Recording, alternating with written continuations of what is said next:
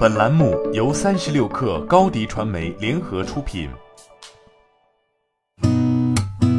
八点一刻，听互联网圈的新鲜事儿。今天是二零二一年三月十九号，星期五。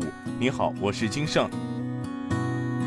昨天，百度和吉利联手打造的合资公司极度汽车即将迎来一位新高管。原空客中国创新中心首席执行官罗岗已经确定加盟极度汽车担任要职。对此，截至到发稿时，百度方面还未给予明确回应。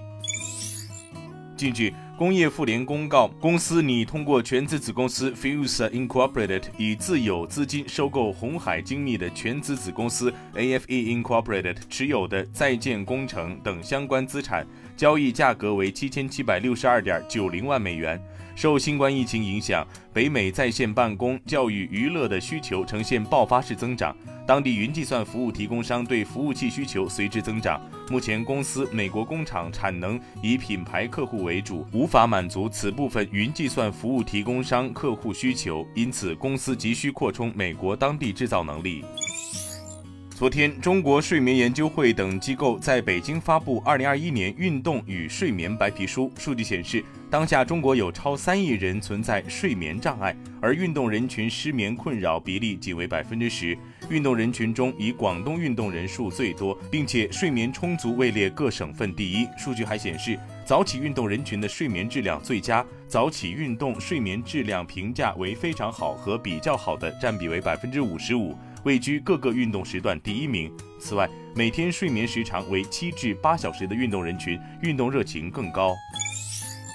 近日，浙江大学教育基金会和繁星公益基金签署捐赠协议，设立浙江大学上海高等研究院繁星科学基金，推动浙江大学在生物、医疗、农业、食品等多领域交叉方向展开基础研究及前沿探索。据悉，捐赠方繁星公益基金由拼多多创始人、浙江大学校友黄征及拼多多创始团队发起并捐赠成立。三十六氪获悉，近日，无人机公司极飞科技宣布完成高瓴创投超三亿元人民币 C 加加轮投资。此次高瓴创投的注资是其对去年底极飞科技十二亿元人民币融资的追加投资。近日，根据爆料人 John Prosser 的消息，苹果春季发布会可能推迟至四月召开，而非此前广为流传的三月二十三号。产品信息可能也和此前的预测不同，AirPods 三或许会推迟到秋季发布。不过，大众期待已久的 AirTags 和新的 iPad Pro 还是会出现在春季发布会上。据媒体报道，近日马斯克在 Twitter 上发布消息称，将收回一些车主的 FSD Beta 版的试用权限，原因是这些车主在使用 FSD Beta 功能时没有对道路情况给予足够的关注。马斯克称，之所以是 Beta 版本，就意味着还处在测试阶段。